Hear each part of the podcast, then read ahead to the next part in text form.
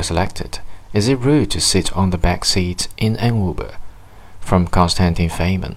One time I picked up this funky foreign girl in my Uber. She was going to some dance rehearsal and dressed like she was getting ready to sweat. I had my backpack on the front seat and told her I preferred passengers to sit in the back, but she insisted on sitting up front. So she brought with her one of those elastic band type things because she needs to stretch out her leg muscles before her practice.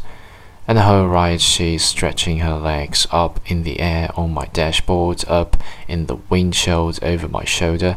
As minimum it was distracting, but potentially could have been a dangerous situation.